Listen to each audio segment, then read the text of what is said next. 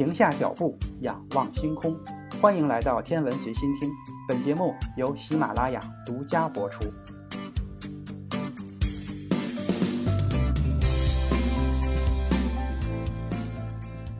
北京时间二月十九日，也就是今天凌晨四点五十五分，美国 NASA 毅力号火星车在经历七个月的飞行之后，成功着陆，并发回了火星地表的照片。成为美国国家航空航天局第五个成功登陆的火星车。毅力号的主要任务是采集火星岩石和土壤样本，并试图寻找生命存在的证据，在地球之外的火星上对外星生命进行考古探测研究。这可以称为是人类首次地外生命考古。采样之后，再由欧洲航天局建造的探测器和轨道卫星将它们带回到地球。预计这些样本最早。将于二零三一年返回地球。在二零二零年的窗口，希望号、天问一号、毅力号三个探测器相继发射升空。其中，希望号执行环绕探测任务，在二零二一年的二月九日已经进入了环火轨道。毅力号也成功降落，执行着陆巡视探测任务。目前，我国首次火星探测任务天问一号探测器已经进入了环绕火星的轨道。计划在二零二一年的五月到六月择机实施火星着陆。在整个春节假期里，来自火星的消息可以说是一个接一个。那么这期节目，咱们就接着再来说点火星的内容。火星的形成是太阳系形成的一部分，先后经历了这么几个阶段。首先，从尘埃和气体形成几毫米到几厘米大小的集合体，这个过程就是太阳星云盘的冷凝过程。然后，这些集合体慢慢结合成小行星大小的星子之后，经历行星胚胎等过程，最后形成了火星。火星的初始物质组成比地球更具有挥发性，氧化程度更高。火星基本形成之后，由于放射性衰变的能量和行星生长过程中动能和势能转化为热能，导致内部温度不断升高，最终使内部物质融化。由于密度的差异，金属和硅酸盐产生分离，形成了金属内核与硅酸盐组成的火星幔。火星幔和地球的地幔位置差不多，也是地质结构的中间那一层。火星轨道周边残留的物质在引力的作用下，最后全部加入到火星，也就是行星的后增生阶段。这一过程对于火星幔的铂族等强亲铁元素和挥发成分的含量有着重要的影响。火星幔可能经历了类似月球岩浆洋的结晶分异过程。所谓的月球岩浆洋理论认为，月球早期曾经发生了全球性的熔融，形成了深达几百千米的岩浆海洋。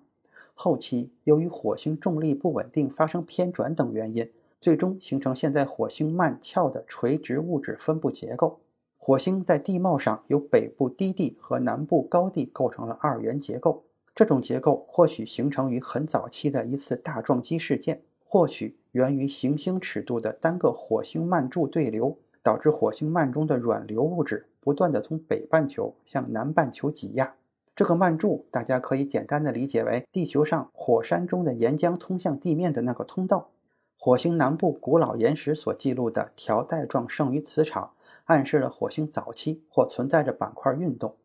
但很快转变为火星幔柱的上升隆起。位于南北二元结构边界处的萨西斯隆起是太阳系规模最大的火山结构。虽然其表面年龄可以小到两亿年，但其开始隆起的时间可能很早，起源于隆起下的一个或多个火星幔柱。萨西斯隆起还对应于海拉斯大撞击盆地，两者之间或存在着成因联系。一种假说认为。形成海拉斯撞击盆地的事件，引发了萨西斯之下超级火星幔柱的产生。由于火星上没有或很早就停止了板块运动，火星缺少类似于地球板块俯冲、地幔柱上升构成的物质循环机制。火星上的火山活动表现为单向的，把内部的水蒸气输送到火星表面的去气过程，造成火星幔不断的脱水而变干。火星表面岩石在分布上似乎也存在着南北的差异。南半球主要为玄武岩质，而北半球的岩石光谱特征被解释为安山岩质。这种鞍山岩质可能是由于表面风化所致。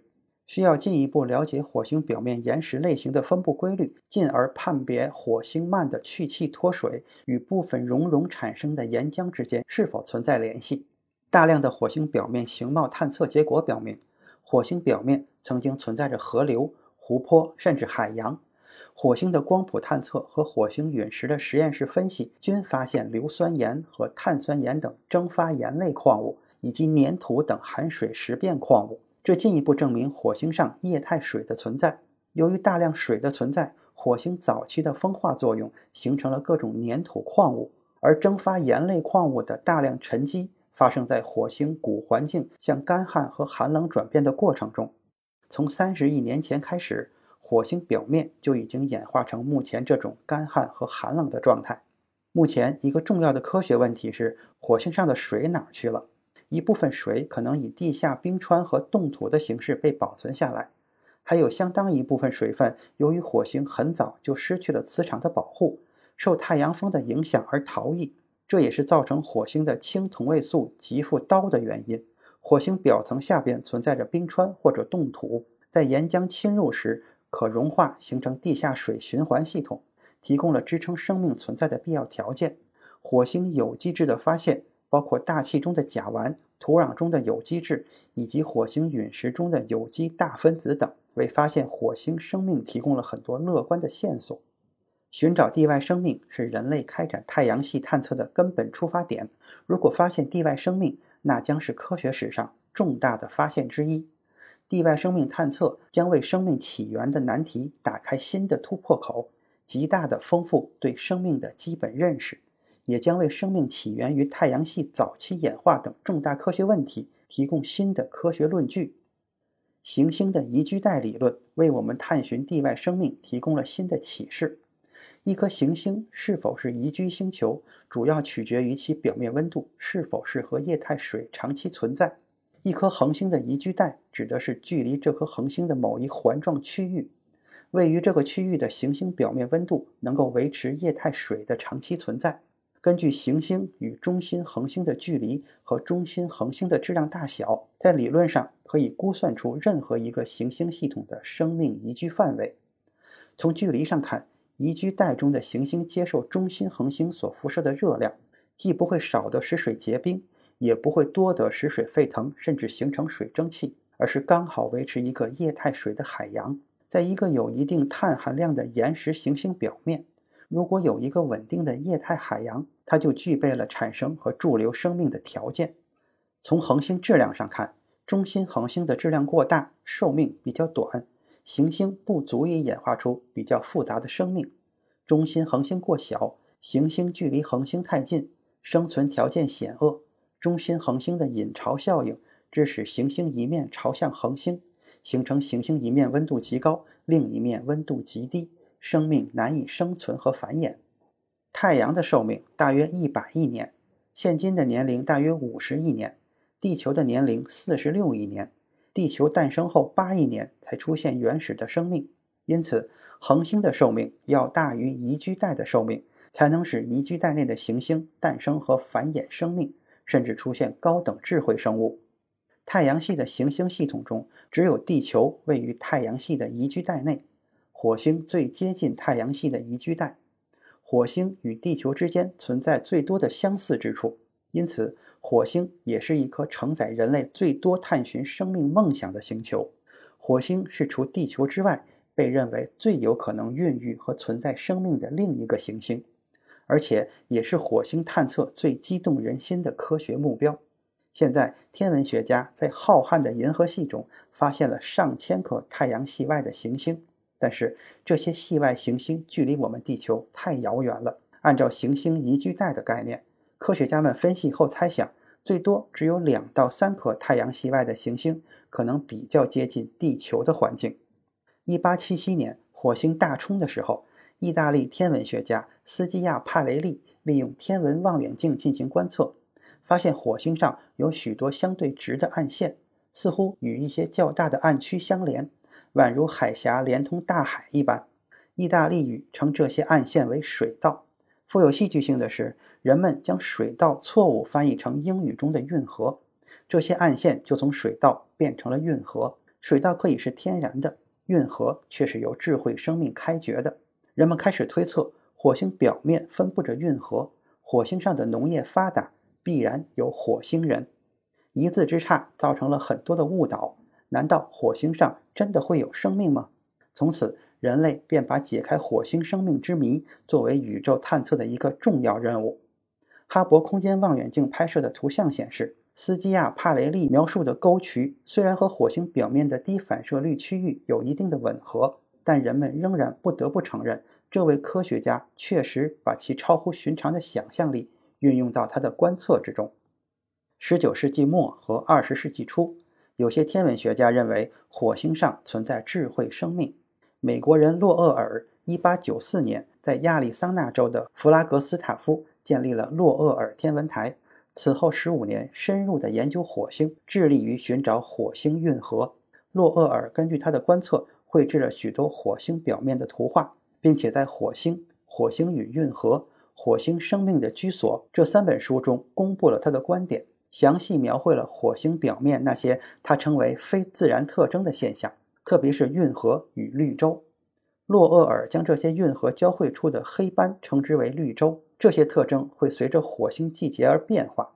洛厄尔认为，这些运河是因为火星缺乏水资源而建设的水利设施。火星很接近太阳系的宜居带，火星是否存在水和生命这一问题，激发了人类探测火星的好奇心。成为人类持续探测火星的推动力。为了人类的可持续发展，火星能否被改造为适宜人类居住的绿色星球，为人类提供第二个栖息地，也成了探测和研究火星的落脚点。到目前为止，所有的火星探测结果都表明，火星现在没有任何生命活动的迹象。尽管如此，人类并没有放弃对火星生命活动信息的探索。从河网体系、海洋盆地。极区冰盖的消长等火星独特的地形地貌特征，以及火星接近地球的表面环境，我们仍然有理由认为火星过去存在生命活动。人类自从出现在地球上的那一刻开始，就一直不停地为生存空间和生存环境而奋斗。人口问题、能源问题、生态和环境问题一起，成为制约人类社会发展的天然瓶颈。当地球再无力支持人类生存的时候，我们应该怎么办？与地球最为相似的火星能否被改造成另一个地球？在遥远的未来，移民火星是人类可以期待的一种出路。现在的火星是一个寒冷、干燥、贫瘠、荒凉的世界。也许在遥远的未来，它将会是唯一适合我们居住的行星。要将火星作为地球人类的下一个栖息地，还需要将它的环境变得更为温和。以现有的技术条件看，最简单的办法莫过于增加火星大气的温室效应，以逐渐升高火星的表面温度，同时大气的密度和成分也能够得到改善。要在火星上诱发产生与地球相似的温和环境，第一步就是提高表面温度，使火星表面在二十年内再升温五度左右。这个时候，火星表面气压将能够达到地球的十分之一，液态水也能够在表面局部地区存在。改造的第二步是设法让火星大气的成分向地球大气组成模板靠近。最后一步是火星城市的建造，与火星土壤和大气成分改造同时进行。包裹在巨大穹顶状天幕下的一座座城市，错落地分布在红色火星的表面。按照这种设想，火星环境有可能在数百年内转变得对人类而言较为温和。并在一千年或更长的时间内达到完全的地球化。从地球上看，火星的色彩将完成红色到绿色再到蓝色的转变。火星是一颗承载人类最多梦想的星球。我们对火星的生命探测还将继续，人类的探测和追求精神还将勇往直前。关于火星的新春特辑到这里就结束了。在牛年里，我们将一如既往地为大家制作更多更好的节目。在这里，祝各位听友牛年大吉，牛气冲天，万事如意。今天的天文随心听就是这些，咱们下次再见。